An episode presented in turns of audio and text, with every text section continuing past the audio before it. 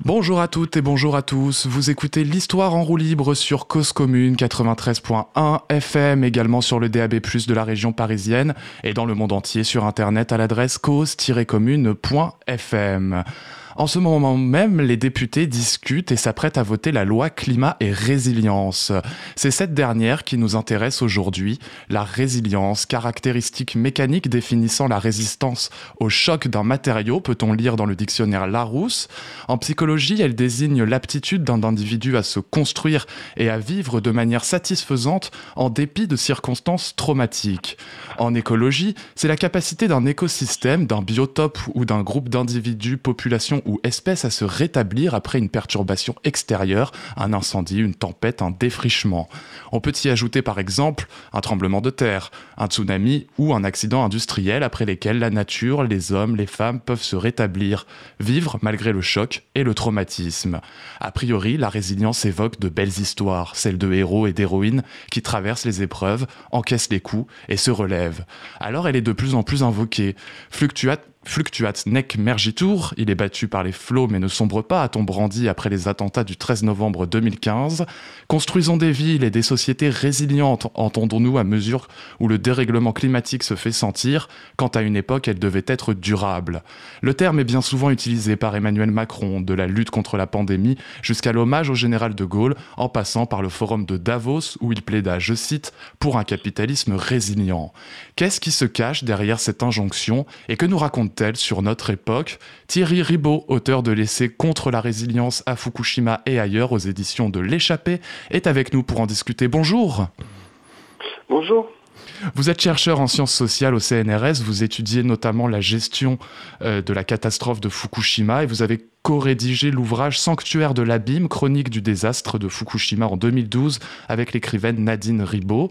L'accident nucléaire du 11 mars 2011 est, si j'ose dire, votre terrain de recherche où vous analysez depuis dix ans la mise en œuvre d'une politique nationale de résilience. Pour en critiquer ici les impasses et les dangers, merci d'avoir accepté cette invitation.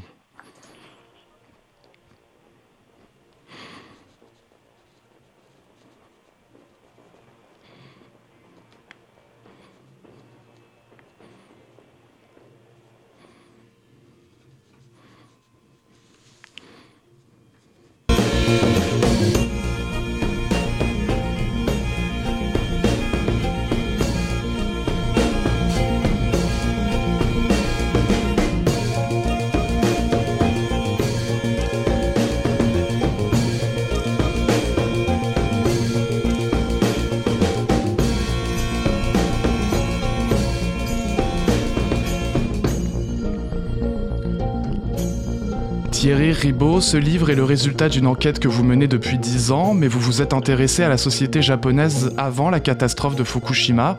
Est-ce que pour euh, commencer cette émission, vous pouvez présenter euh, les champs de recherche, les champs, oui, les champs de recherche euh, qui, sur lesquels vous travaillez?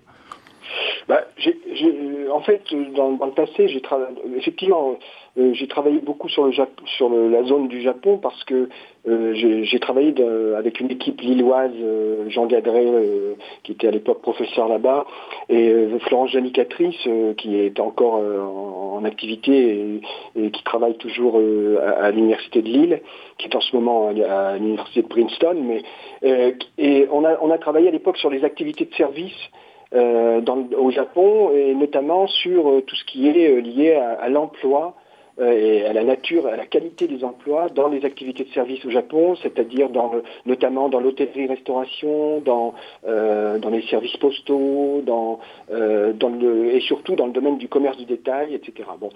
Donc, on, on, on, a, on déjà fait des travaux, c'était des travaux qui étaient à l'époque déjà teintés, je, dirais, d'une analyse, d'analyse sociologique, puisqu'on essayait de comprendre quelles étaient les conventions sociales qui amenaient un pays comme le Japon à avoir euh, euh, quatre fois plus d'emplois dans les services euh, par tête d'habitant qu'en France par exemple. Donc on, était dans ce genre de choses. J'ai ensuite moi-même déplacé mes, centres d'intérêt vers, la, jeunesse japonaise pour réfléchir sur la manière dont dans les années après l'éclatement de la bulle, donc dans les années 2000, euh, comment la jeunesse japonaise euh, euh, était amenée à, à contester les valeurs établies du Japon, du, Japon de, l'avant-bulle, notamment dans le domaine du travail, justement. Et, donc j'ai été amené dans, ce cadre-là à, mener des travaux plus, plus sociologiques et notamment à regarder d'un peu plus près euh, les marges japonaises, en fait, je, dirais, voilà, je dirais comme ça. Euh, ensuite, il y a eu la, catastrophe de Fukushima, l'accident, le 11 mars 2011, et là, euh, effectivement, j'ai, il se trouve que comme j'ai été, comme je travaillais sur la jeunesse japonaise et qu'une partie de cette jeunesse qui était en marge, en fait, au moment de la catastrophe, a fait, a, a été motrice dans les grands mouvements sociaux qu'il y a eu juste après la catastrophe, dans les grandes manifestations, etc., en fait, pour moi, c'était comme une, évidence euh, d'en venir à travailler sur le, sur, sur, le, sur le désastre, en fait. Et donc, euh, ben, merci. Oui, donc vous, euh, vous, menez ce, vous avez mené euh, ce travail, avez publié ce livre contre la résilience, résilience qui sature aujourd'hui l'espace social, politique et médiatique. C'est un concept ancien dans les sciences psychologiques et écologiques. Est-ce qu'on peut retracer son émergence? Alors, avant de vous répondre, je voudrais repréciser quelque chose. En 2012, nous avons fait paraître avec Nadine Ripaud euh, un, livre, un petit livre de, 136 pages, petit mais efficace, euh, relatif à la catastrophe, aux, éditions de l'Encyclopédie des nuisances. Donc déjà là, on avait euh, un travail très, très empirique. Mm. on avait déjà cerné que se mettait en place une politique de, résilience dans le contexte japonais, le contexte de ce désastre, et et en parallèle que on, constatait déjà que le regard porté euh, par des soi-disant experts ou des spécialistes euh, du Japon, soit en France, soit euh, aux États-Unis d'ailleurs, braquait leur regard, ces experts, sur ou universitaires, sur, sur les soi-disant capacités euh, euh, euh, de, résilience de la société japonaise qui a résilié face au, désastre. Déjà, on, avait déjà analysé ça. je, voudrais vous dire quelque chose. deux choses, et je vais y revenir, mais dans, l'introduction que vous avez faite tout à l'heure, vous avez, vous avez, présenté la résilience en, reprenant une définition standard. Oui. résister malgré le choc, alors, moi, ce que j'essaie de montrer dans ce livre, c'est que c'est pas seulement ça. C'est pas seulement une question de résister malgré les chocs. C'est, ça va beaucoup plus loin. C'est de, de, de, créer un monde nouveau grâce à la catastrophe, grâce au soi-disant choc. Choc qui d'ailleurs, entre parenthèses, là aussi on est dans, dans un vocabulaire euphémisant, puisque euh, ce dont on parle là, ce sont des catastrophes, ce ne sont pas des chocs. Euh, tout comme le changement climatique, qui n'est pas une crise, comme dit euh, Madame Pompili, mais qui est un véritable, une véritable catastrophe. Alors on va, on va y revenir et on va en, reparler, mais pour situer un petit peu d'où vient ce terme résilience, c'était ma question, que si, vous-même vous retracez dans, dans votre livre son émergence dans le champ académique. Oui, alors je dirais que le sens initial est intéressant, euh, dans la science des matériaux euh, dès le début au XIXe siècle, euh, avec, une réflexion, enfin des travaux de, physique qui en fait qui, commencent à être menés sur la résistance du bois pour les traverses de chemin de fer. et puis après, au, début du XXe, ça va être ces travaux vont être transférés sur, enfin ils vont glisser vers l'étude des métaux et leur capacité à retrouver une forme euh, à, retrouver leur forme après un, après un choc. Bon, ces travaux n'ont rien de, enfin, je veux dire, ils s'inscrivent dans, dans, l'évolution de la science euh, normale, si je puis dire. Mais ce qui est euh, troublant, c'est de voir que dès les années 40, effectivement, ça va devenir un concept de psychologie, de psychosociologie, notamment aux États-Unis, et je dirais même de psychosociologie positive qu'on va utiliser, euh, qu'on va commencer à utiliser euh, euh, pour en fait essayer d'analyser les raisons finalement. pour essayer d'analyser les raisons individuelles qui font qu'un certain nombre de gens dans le contexte américain se retrouvaient dans les marges. Donc déjà là, ça commençait mal, j'ai envie de dire. Mais le plus intéressant et qui est le plus souvent ignoré ou, en tout cas pas exprimé, c'est le fait que c'est la, la, la, manière dont les théories de la résilience vont nourrir l'écologie. Ça, je, trouve que c'est vraiment quelque chose d'assez intéressant. Euh, Alors racontez-nous, comment, comment, comment elles vont être nourries? Parce que a priori, enfin, naïvement, je pensais que euh, les sciences écologiques euh, avaient, enfin, les scientifiques avaient créé, avaient conceptualisé la résilience en parlant des écosystèmes qui s'autorégulaient et qui maintenaient un équilibre. Mais vous avez tout à fait raison, c'est le cas. Sauf faut, il faut, il faut, il faut ça, ça c'est cette euh, cette, cette, mobilisation de la notion de résilience dans l'écosystémique, euh, dans l'écosystémisme écologique, va, va, ça, ça, ça, se fait dans les années 70, mais il y a une étape qu'on saute la plupart du temps et sur laquelle je reviens et qui est celle de, des années 50, euh, durant lesquelles en fait les Américains mènent des essais atomiques dans le Pacifique et en fait envoient des biologistes pour, euh, qui, sont chargés d'étudier la manière dont les écosystèmes, à l'époque on ne les appelle pas comme ça, mais euh, à la manière dont l'environnement les, et euh, les habitants de ces îles se comportent face à, aux particules radioactives qui sont disséminées par les essais. Et donc ça veut dire qu'en fait, dès les années 50, commencent à se dessiner les, les, premières théories écosystémiques à partir de, des travaux euh, menés donc sur la mesure des effets des radiations euh, sur l'environnement et, les, populations. Et, notamment euh, d'essayer de voir comment environnement et population résistent à, la radioactivité. Donc, c'est ce qu'on appelait à l'époque l'écologie des radiations et qui deviendra plus tard la radioécologie. Et hum, et donc, il me semble que c'est important de, montrer que euh, l'écologie moderne, en fait, va, s'asseoir sur euh, des, travaux qui sont à la base menés dans le domaine, dans le domaine atomique, en fait. Mais les, écologistes des années 70 euh, euh, et notamment le club de, enfin les travaux de ces scientifiques du club de Rome vont euh, vont défendre le, enfin oui vont oui défendre le concept de de résilience comme on le racontait tout à l'heure par l'autorégulation, par le, pour en, pour en prendre l'image d'un équilibre qui n'est pas fondé sur l'efficacité maximum pour se développer contrairement à nos sociétés industrielles et capitalistes. Et donc il y a eu peut-être petit à petit une subversion, une réappropriation du terme. Oui, on peut le voir comme ça, mais je pense que surtout, c'est ce que euh, c'est pas qu'un terme, c'est que ce que signifiait, ce que portait déjà euh, en germe la résilience, à savoir l'étude des capacités d'adaptation du vivant euh, à sa propre, on pourrait dire à sa propre destruction, et, de ses capacités à et de ses capacités à en tirer parti, euh, ça, c'est déjà là, c'est déjà là, et, même euh, dès, dès, dès, le départ. et donc, et ça, effectivement, euh, donc c'est pas seulement, c'est pas, ce n'est pas un détournement de la notion qui s'est opéré, c'est tout simplement son utilisation, euh, euh, son utilisation, comment dirais-je, élargie et, et utilisation consciente.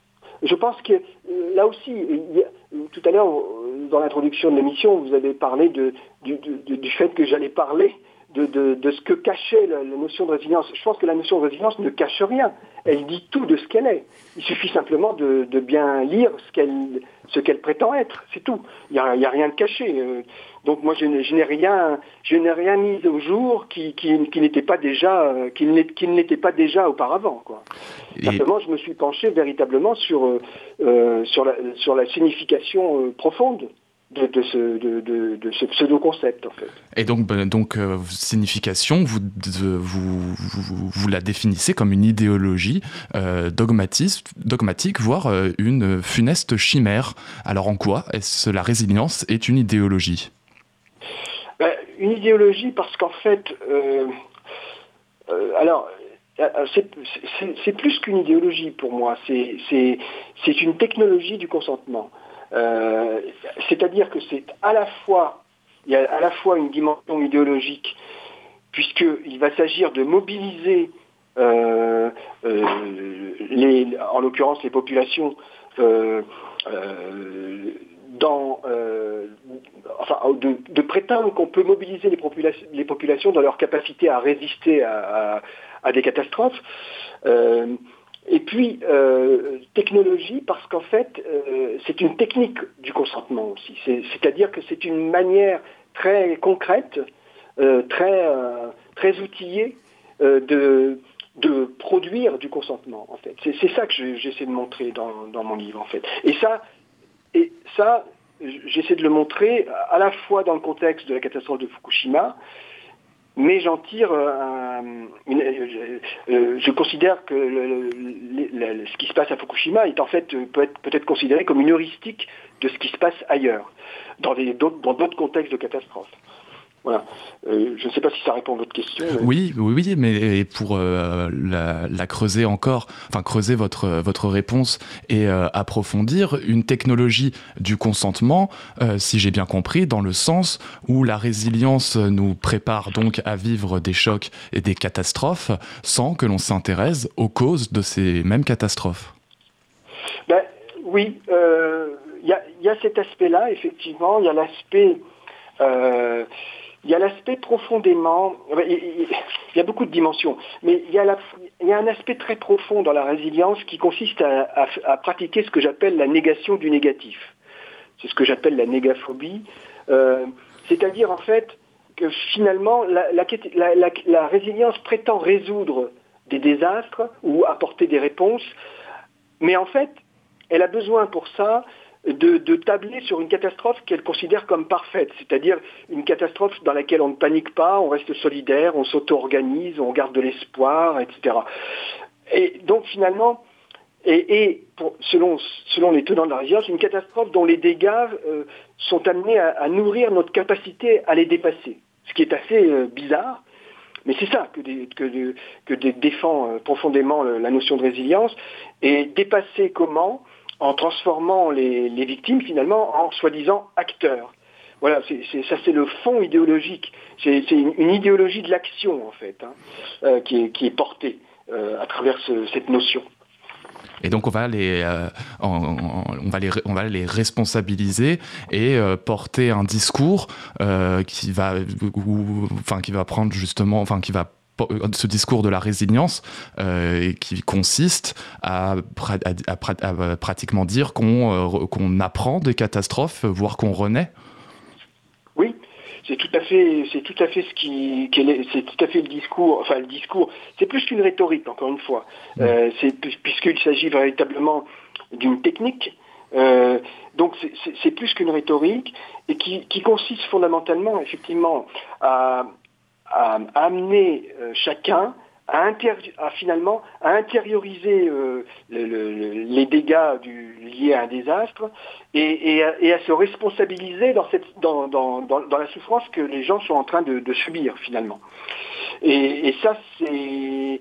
Euh, donc, il ne s'agit pas vraiment de... C'est pas on ne nie pas la catastrophe complètement, mais en fait, il s'agit d'amener chacun à la réécrire, en fait, d'en faire quelque chose, d'en faire une aventure personnelle et d'en faire euh, euh, une aventure personnelle, une histoire personnelle, euh, tournée vers l'avenir surtout. Ça, hmm. c'est toujours très important dans la résilience. Il faut toujours, on, doit toujours garder un œil sur sur sur demain, en fait, hein. un demain et, un, demain qui est prétendument salvateur, mais qui euh, finalement, par la même, euh, par la même occasion, en, orientant le, regard vers le demain, ça veut dire qu'en fait, on le désoriente de la catastrophe d'aujourd'hui. En fait. Donc c'est vraiment une manière, c'est une manière d'invisibiliser d'une certaine manière la catastrophe. En, la, alors, et, la souffrance, et la souffrance des victimes peut-être. Ça, c'est sûr, en tout cas, dans... Oui, oui, oui, on peut, dire ça, oui, oui. Mais bon, il y a, beaucoup d'aspects hein, qui, sont... je veux dire, il y, a beaucoup de dimensions, en fait, qui interviennent. Euh, euh, je pense que il y a, en résumé, pour, prendre les points forts, il y a, d'une part donc le fait que la résilience permet, euh, c'est une notion qui permet d'objectiver la catastrophe, c'est-à-dire ça transforme la catastrophe en une espèce de nécessité à laquelle on, de toute façon on ne peut pas se soustraire.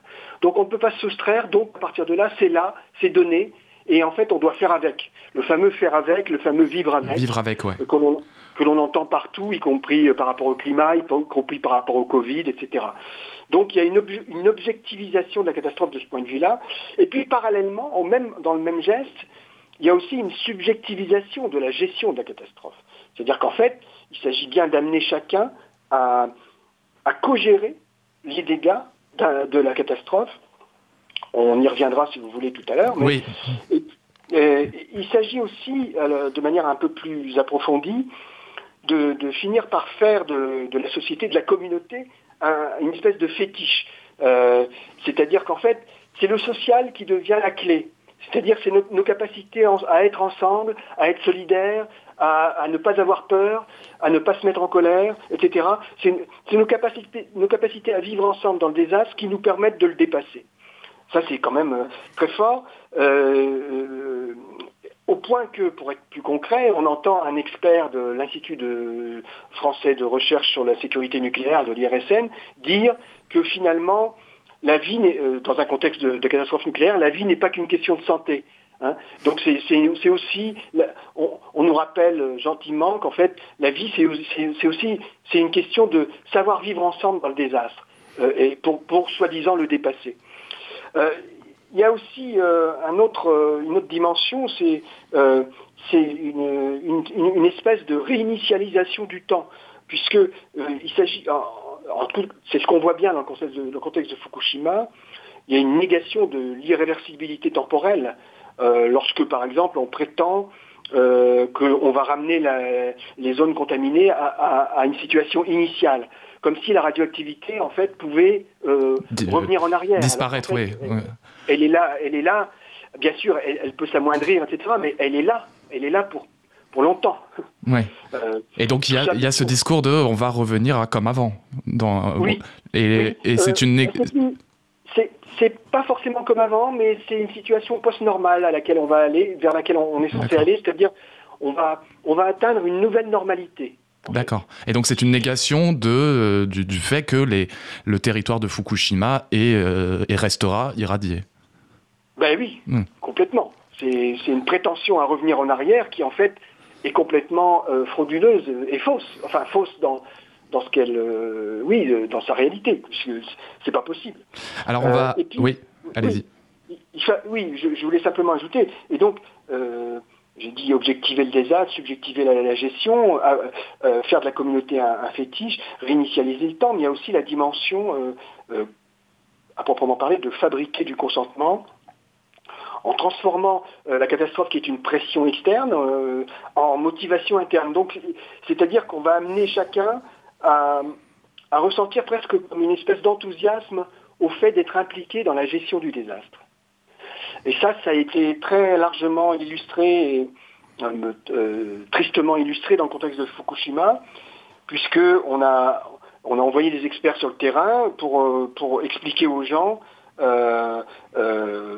qui était très important pour calmer leur peur euh, de leur radioactivité, parce que le problème, ce n'est pas la radioactivité, mais c'est la peur qu'on peut en avoir. Il était, important pour les gens de, s'exposer aux radiations, de participer la, à la décontamination, donc de, prendre part à la gestion de leur malheur, finalement. On va explorer euh, tout cela, euh, on va explorer plus précisément euh, ce qui s'est passé à Fukushima pour illustrer tout ce que vous venez de dire. Je vous propose juste avant une courte pause musicale. Vous êtes toujours à l'écoute de Cause Commune 93.1 FM. On écoute Onra, The Valley of Love.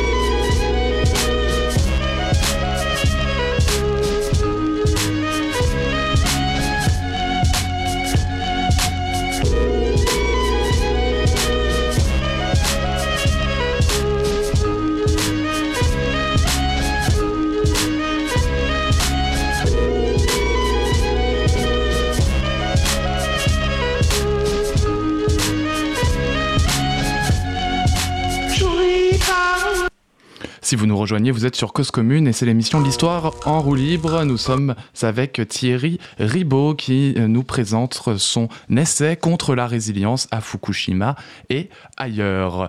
Pour, euh, pour mettre en contexte, pour bien savoir de quoi on parle, pour nos auditeurs et nos auditrices, euh, Thierry Ribaud, il y a dix ans, un tsunami dû à un tremblement de terre submergea les six réacteurs de la centrale nucléaire de Fukushima. Vous écrivez qu'à ce jour, l'accident classé au niveau 7, le plus élevé sur l'échelle internationale des événements nucléaires, n'est pas encore maîtrisé. Pourquoi? Bah, euh, Je pense que je, ne dis rien d'original euh, de, ce point de vue-là. Enfin, je veux dire, je ne suis pas le seul à le dire, donc là, on ne, peut, on ne peut que faire le constat. En fait, les autorités japonaises elles-mêmes le disent finalement, tout en disant bien sûr que tout est résolu, mais elles sont bien obligées d'admettre euh, en parallèle que on, est loin d'être dans une situation hors de contrôle.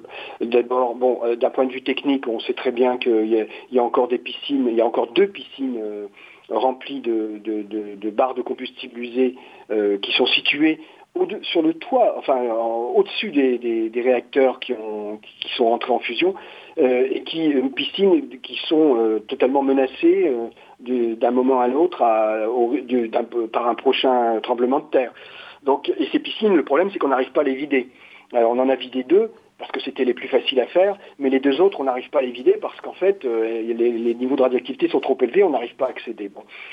Euh, là où c'est encore, on peut dire que techniquement la, catastrophe est en cours, c'est que on sait très bien que là, le calendrier d'intervention de, pour aller euh, pour accéder au cœur en fusion ne cesse de, reculer dans le temps et il y a trois cœurs en fusion ça veut dire qu'il y, a 900 tonnes de matière euh, euh, de, ce qu'on appelle le corium c'est-à-dire un mélange de, des combustibles qui ont fondu et, et, de, et, de, et du béton et de, et de ferraille etc tout ça c'est hautement radioactif on ne pourra pas euh, on, essaie d'y déborder par, robot, mais on n'y arrive pas. Et de toute façon, euh, là, on est dans, des échelles temporelles euh, qui sont de l'ordre d'un demi-siècle, voire beaucoup plus, pour pouvoir commencer à, accéder à quelque chose. donc, donc là, c'est évident qu'on est dans la continuité de la catastrophe. Euh, et il y a aussi le problème de l'eau. On sait très bien qu'en 2022, ben, on n'aura plus de place pour stocker l'eau euh, sur le site dans les cuves. Il y a 1000 cuves qui sont remplies euh, à rabord. Ben, on, va rejeter l'eau dans l'océan. Là, la programmation est déjà pratiquement établie. Hein. Donc là, ça veut dire qu'on va déplacer, on, déplace le problème vers l'océan, avec tout ce que ça implique au niveau de la détérioration, bien sûr, de, de de, la, vie, euh, de la vie dans, l'océan. Euh, au niveau sanitaire, euh, chez les humains, il y, a environ 90 000 personnes qui sont intervenues sur le site depuis le début de la catastrophe, 60 000 liquidateurs, 30 000 décontaminateur dans la région. avec tout le problème que, pose le fait qu'une bonne partie d'entre eux, en tout cas au début, n'avaient pas leur dose reçue qui était mesurée, puisque il y a eu des falsifications dans la mesure où on a embauché de la main-d'œuvre euh, sur des marchés euh, au, noir, etc. Donc euh, la main-d'œuvre illégalement embauchée, j'ai envie de dire. Donc, donc là, on a, donc les conséquences sanitaires, on ne pourra jamais les connaître puisqu'on n'a on jamais mesuré ce que les, les, travailleurs ont véritablement encaissé en termes de radioactivité. Et puis, il y a quand même les 263 cas de cancer de la thyroïde euh, qui ont été mesurés jusqu'à présent, qui ont été repérés jusqu'à présent euh, parmi une population de 370 000 euh, mineurs, personnes mineures au, moment de l'accident, alors, qu'on, donc alors que normalement on a, un cas, on a deux à trois cas de, de, cancer de la thyroïde au Japon pour un million d'habitants. Alors les, les, études, les études disent que c'est parce qu'elles elles ont amélioré les techniques pour repérer le plus tôt possible ce type de cancer. Oui, mais ce qui est amusant, c'est enfin, si je puis dire, c'est ce qui est cynique, c'est qu'en fait, au moment de la catastrophe de, Tchernobyl, c'est exactement ce qu'on a dit aussi. C'est-à-dire qu'à Tchernobyl, on a dit ah bah oui, mais là, vous comprenez, on est en train d'utiliser des des, des, appareils de, excusez-moi le, mot m'échappe, de, mesures qui permettent de, de prendre en compte les, cancers de la thyroïde, les échographies, les systèmes échographiques, etc. sont déjà à Tchernobyl, on a dit que les avancées techniques faisaient qu'en fait, on ne pouvait pas interpréter de manière euh, certaines que euh, les cancers de la thyroïde repérés venaient de la radioactivité. Et là, il y a la même musique qu'on nous rejoue à Fukushima finalement, euh, deux, décennies après. Il y a une c'est hautement polémique tout ça. Bah, c'est hautement polémique, c'est hautement politique aussi, puisque à l'occasion, euh, donc il y, a, il y, a, maintenant, enfin il y a quelques semaines, à l'occasion du dixième anniversaire, euh, j'ai le souvenir de voir plusieurs journaux, dont Le Point, affiché en une, zéro mort et pas de cancer dû à la, dix ans après la, catastrophe de Fukushima. Bah oui, c'est pas étonnant, mais je pense que bon là, c'est un peu, euh, c'est euh, oui, alors ça paraît même tellement, c'est presque ridicule de dire des choses comme ça, puisque euh, en fait, de toute façon, il euh, y, a, un gros problème, c'est que c'est ce que c'est toute une partie de, l'ouvrage aussi que, sur lequel je, travaille, c'est que c'est, comment peut-on tirer des conclusions de ce type dans la mesure où on n'a même pas les bonnes enquêtes pour pouvoir les tirer, ces conclusions. C'est ce que vous euh, appelez la production de l'ignorance. Oui, euh, j'appelle ça comme ça. Je suis pas l'inventeur de la, notion. Hein. C'est Robert Proctor qui a, qui a créé cette, cette, notion à partir de, en observant la manière dont les industriels du tabac aux États-Unis euh, faisaient de la, de, produisaient de la science, de la science frauduleuse ou, ou en fait ou, également produisait du, de la fausse euh, polémique, de la fausse controverse scientifique.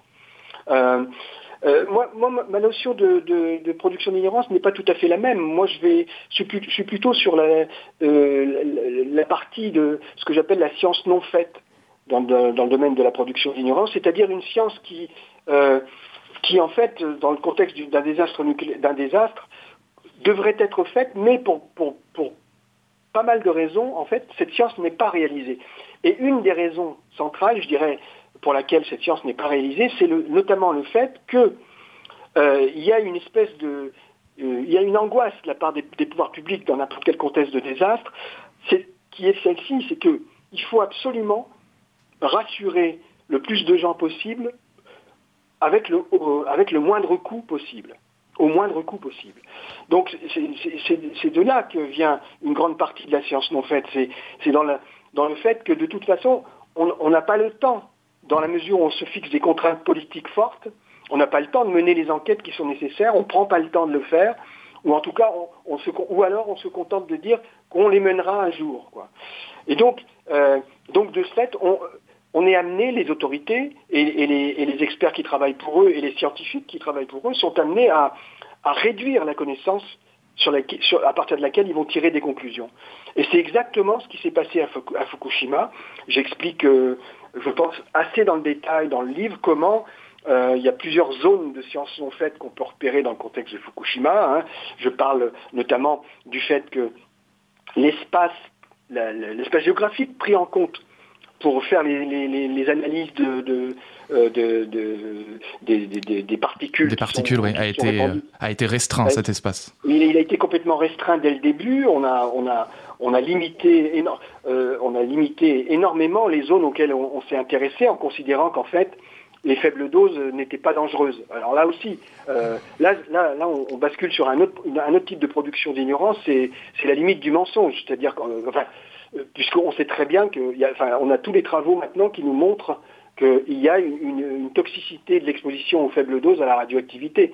Euh, ce sont des travaux notamment qui sont faits par des, par des gens de l'IRSN. Et, les mêmes gens de l'IRSN qui, en fait, dans les médias, euh, tiennent les discours opposés en disant qu'il n'y a pas de linéarité, il n'y aurait pas de linéarité entre l'exposition, entre la radioactivité, l'exposition à la radioactivité et, la, et la survenance de, de, cancer. C'est ce qui est complètement euh, qui est complètement faux d'ailleurs. Et, donc, euh, donc l'espace concerné, les problèmes de la dose reçue aussi, puisque la, dose reçue demeure inconnue, encore une fois, puisqu'en fait, les, les enquêtes n'ont pas, pas été menées dès le début euh, pour savoir de, à quoi avaient été exposés les gens, euh, y compris dans les zones les plus contaminées d'ailleurs. Et donc, donc c'est voilà, donc c'est comme comme vous l'avez dit, donc ce sont des choix de ne pas étudier ce qui devrait l'être. Des choix sous la contrainte. Des choix sous la contrainte. La contrainte politique, la contrainte politique qui consiste à dire nous devons rassurer au moindre coût. Mais on n'est pas, euh, mais on n'est pas dans le cas. Excusez-moi, on n'est pas dans le cas. J'ai vu regarder ce documentaire sur Arte, la fabrique de l'ignorance, le cas de ces multiplications d'enquêtes scientifiques, euh, notamment euh, financées par l'industrie du tabac dans les années 80 ou voire même avant, pour essayer de trouver d'autres facteurs à des cancers et insérer le doute. C'est pas la même démarche. Non, je ne dis pas que c'est exclusif, cette démarche existe aussi, mais moi ce que j'essaie de montrer, c'est qu'en fait, c'est vraiment dans le processus même de production de connaissances que l'ignorance est produite. Alors, c'est pas, je ne cherche pas absolument à innocenter euh, les pouvoirs publics, mmh. mais euh, je dirais que j'essaie de montrer qu'en fait la chose est presque encore plus grave, puisque pas, ce n'est pas du pur mensonge, ce n'est pas de la manipulation, c'est le fait que les pouvoirs publics, de toute façon, sont, euh, compte tenu des contraintes qui sont les leurs en tout cas, sont, euh, euh, ne peuvent pas faire autrement que de produire de l'ignorance d'une certaine manière. C'est ce que j'appelle l'ignorance organisée, à la suite d'une notion développée par un, sociologue politique des sciences, Scott Frickel aux États-Unis. Et donc, il s'agit vraiment de euh, moi, ce que j'essaie de faire, c'est de montrer que c'est dans le processus de, de, production de connaissances que, l'ignorance va, être produite. Euh, et, ce qui ne veut pas dire qu'il n'y a pas aussi euh, des scientifiques qui se mettent au service du lobby nucléaire, etc. Mmh. Mais pour moi, ce n'est pas la seule source de production d'ignorance. Et, j'insiste beaucoup là-dessus parce que je considère qu'elle est encore plus, elle est presque encore plus grave cette source hmm. de production d'ignorance. Et, cette, cette, elle, est cette, elle est presque inconscientisée. Oui, et cette euh, production de l'ignorance, c'est l'un des mécanismes euh, de la technologie du consentement, qui est la résilience. Ben oui, parce que euh, en fait, elle va permettre de légitimer. elle va, ça va permettre de légitimer le fait que euh, on peut, avec finalement moins de connaissances, on peut s'en sortir presque mieux qu'avec trop, en fait. Et, donc amener les gens, ça va légitimer le fait qu'on peut euh, euh, qu'on peut vivre avec des faibles doses, par exemple. Hmm. On peut vivre avec, on peut vivre avec la contamination en la surveillant quotidiennement dans son alimentation, dans son environnement ou dans ou dans ou dans son jardin. Euh, donc, euh, oui, c'est ça. La production d'ignorance, comme je l'analyse, va permettre de, légitimer le fait de vivre avec. et... donc c'est là que ça s'articule complètement avec la résilience, puisque la résilience, il s'agit bien de ça. Hmm. Il s'agit de vivre avec le désastre pour apprendre à en tirer parti, fondamentalement. Et donc en 2012, euh, Kaiji Furaya est nommé ministre responsable de la construction de la résilience nationale euh, au Japon.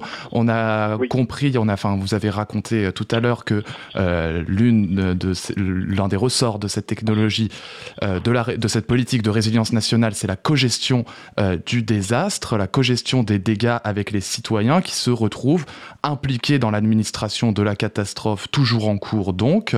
et en, en quoi consiste concrètement cette cogestion Vous avez dit que les citoyens eux-mêmes vont euh, mesurer les taux de radioactivité dans leur environnement, dans les aliments.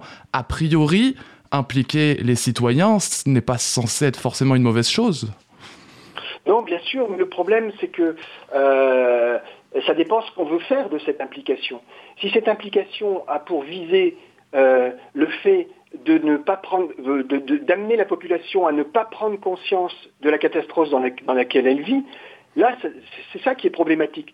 Euh, si, si, euh, parce que, en fait, le problème majeur, de, un des soucis majeurs des, autorités dans une situation de catastrophe, quelle qu'elle soit, on l'a vu avec euh, Lubrizol, on l'a vu avec d'autres, dans d'autres contextes, c'est de gérer la peur des gens.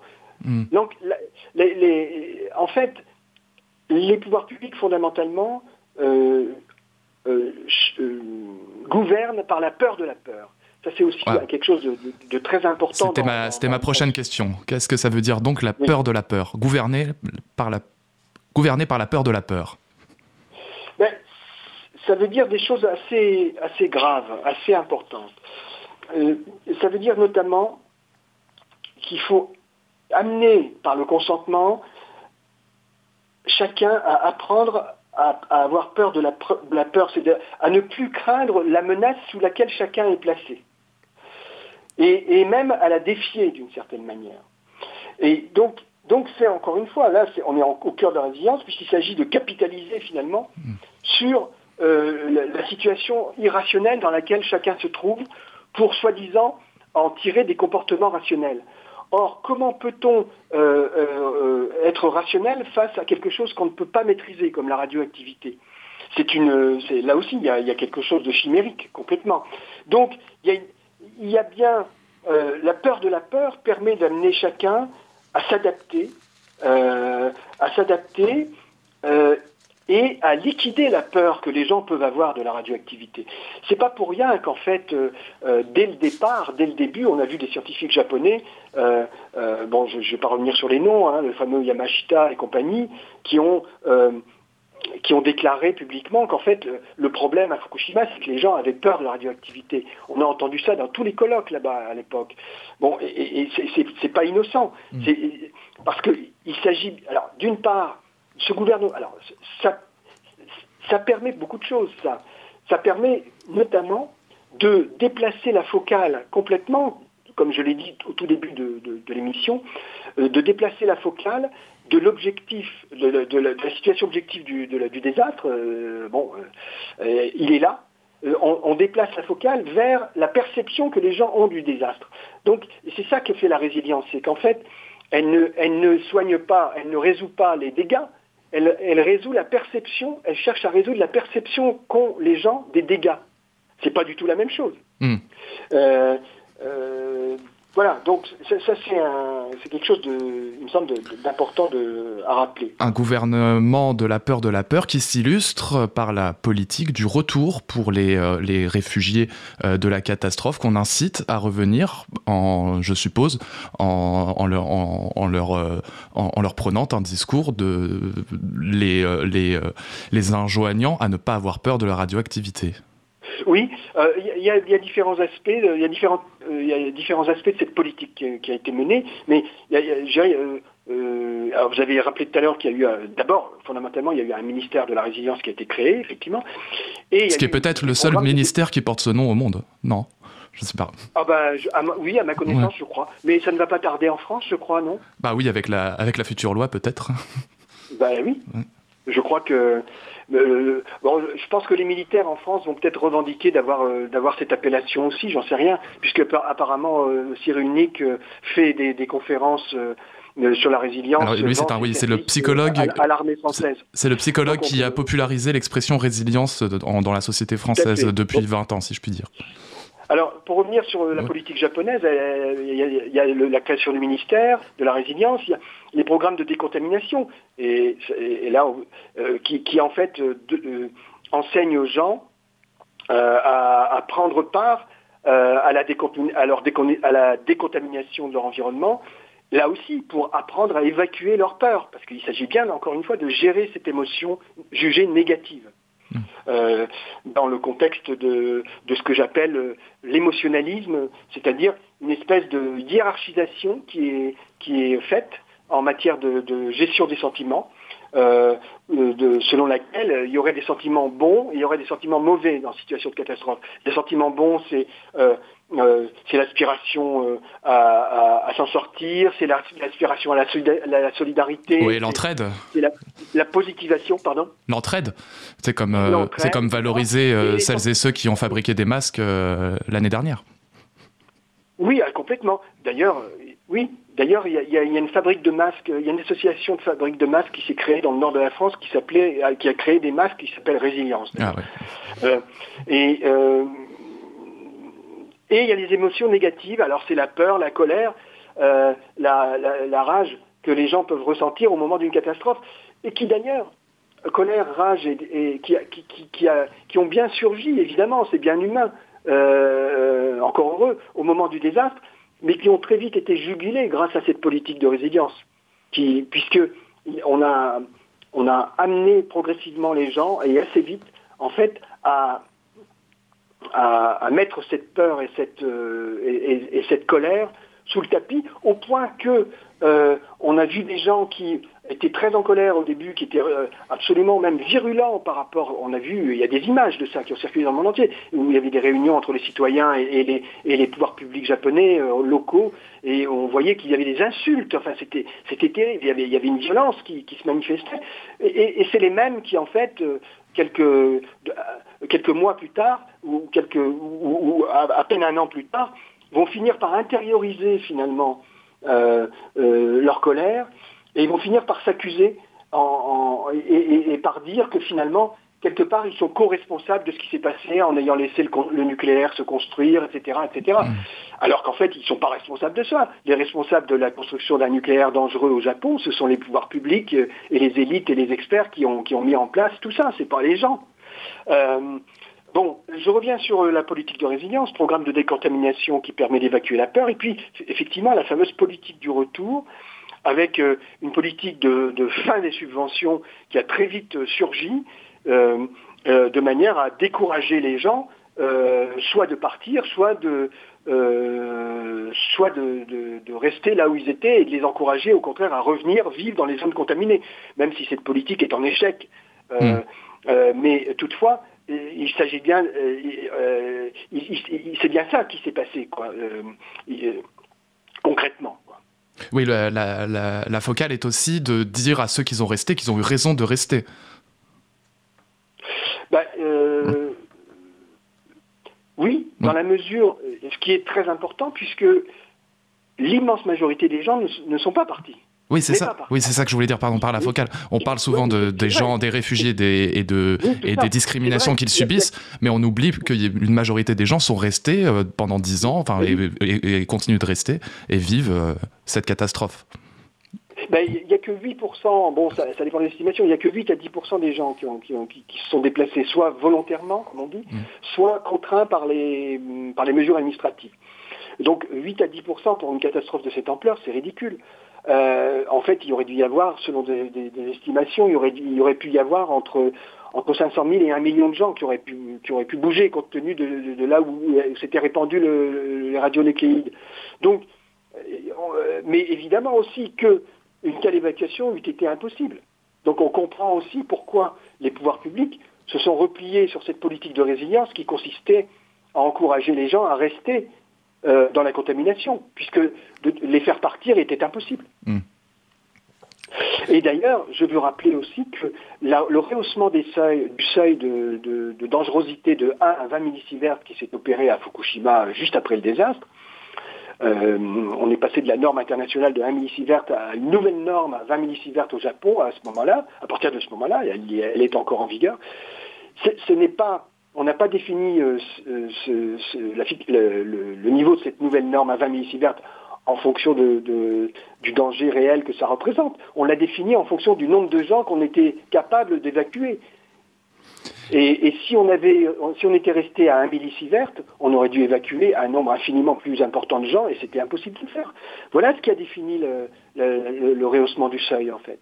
Et donc, et donc à faire accepter et donc à faire accepter euh, les citoyens et euh, ce qu'on ce qu'on ce que vous, vous, ce que la loi euh, enfin ce que les, le discours de la résilience porte ah grandement accepter de vivre dans un monde nocif dans un monde malade à se préparer au danger plutôt que de les prévenir quand même, comment aller à l'encontre de cette pensée, de ce lieu commun qu'on nous, euh, qui, peut, qui peut être pris par les promoteurs de la résilience, comme quoi il n'y a pas de vie sans risque? Comment aller à l'encontre? Ben, Moi, je pense que. quelles, sont nos quelles sont nos alternatives finalement à la résilience euh, quand, quand, on quand, on mobilise l'assurance, parce que l'assurance que le dérèglement climatique va conduire à des catastrophes, etc. Alors, moi, je dire, alors, je, vais répondre quand même au début de l'expression de votre, question, à savoir comment aller à l'encontre, en disant que euh, moi, il me semble très, important de mettre au jour ce que c'est, ce qu'est la résilience concrètement dans sa dimension politique. Euh, il faut vraiment, il faut pas, il faut pas se cacher. Il faut, il faut vraiment mettre ça au jour. Il faut l'expliquer. Bon, après, euh, comment aller, quelle alternative? Il faut certainement pas créer d'autres impasses solutionnistes du même genre. puisqu'on ne va pas remplacer une fausse solution par une autre fausse solution. Donc, s'il y a, une, vraie réponse à apporter en situation de désastre, une vraie réponse qui, nous permettrait d'échapper non seulement au désastre, enfin d'échapper, en tout cas de limiter, de, de limiter la continuité de ces, de ces dégâts. Hmm. Et, et, qui nous permettrait également de sortir de la mobilisation de cette notion toxique de résilience, je pense que euh, euh, une, des, une des clés, euh, alors bien sûr, elle n'est pas, elle n'est pas, elle est sans doute pas évidente, mais c'est de prendre conscience de notre impuissance je crois que tant qu'on ne prend pas conscience de notre impuissance face au désastre, il est, pas, on, continuera à produire des fausses solutions. Ou en tout cas, on continuera à, produire des, régimes solutionnistes tels que la résilience qui ne font que déplacer les problèmes. Euh, donc il faut prendre conscience de notre impuissance, y compris d'ailleurs de notre impuissance technologique euh, à faire face au désastre. Parce que répondre aux désastres, euh, qui sont souvent liés d'ailleurs à des technologies par des technologies elles-mêmes qui vont engendrer d'autres désastres, je ne vois pas en quoi ça constitue des réponses solides. Donc, il faut bien prendre conscience de notre impuissance, euh, de notre impuissance, euh, y compris technologique de ce point de vue-là. Et, donc, euh, prendre conscience de notre impuissance et accepter la, peur, du coup, qu'on essaie. Alors, j'ajouterais qu'effectivement, il faut, il faut modifier complètement notre rapport, notre rapport à l'anxiété. Non pas, non pas justement euh, non pas pour accepter le désastre, mais au contraire pour accepter la peur, c'est-à-dire euh, c'est-à-dire en fait ne pas euh, cesser de faire, d'appréhender politiquement la peur comme symptôme d'une maladie de l'inadaptation. Parce que c'est ça le problème.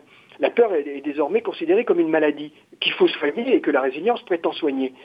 Non, la peur, je considère que c'est, je l'ai dit déjà, c'est un mouvement vécu qui est légitime, et c'est une tentative déjà d'extirpation de l'état d'ignorance et d'impuissance dans lequel on se trouve. Donc, il, est fondamental d'avoir peur dans un, désastre. Et il ne s'agit pas de dépasser la peur, il faut la vivre. Il faut, qu'on soit conscient de cette peur. Il ne faut pas la refouler, il ne faut pas la dépasser en la refoulant.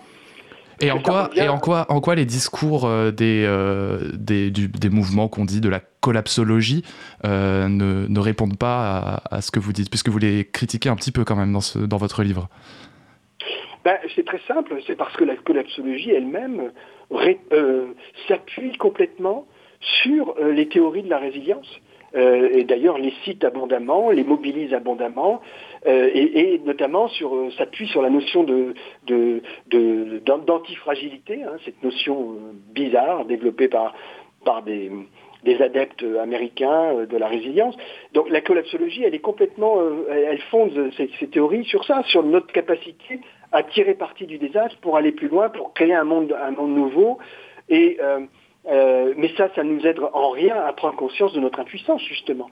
C'est en ça que je pense que les, les, les, les collapsologues font une, une, erreur, en fait, à mon avis.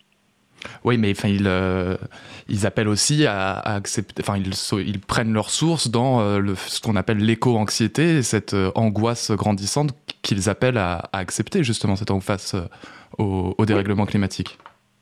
Oui, tout à fait.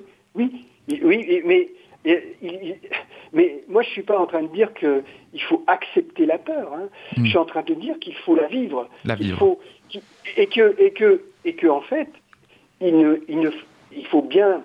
Parce qu'en fait, vivre la peur, c'est ce qui va nous permettre de nous révolter par rapport aux situations qui nous mettent dans des situations de peur, justement. Donc la, la peur est une source de résistance et de révolte.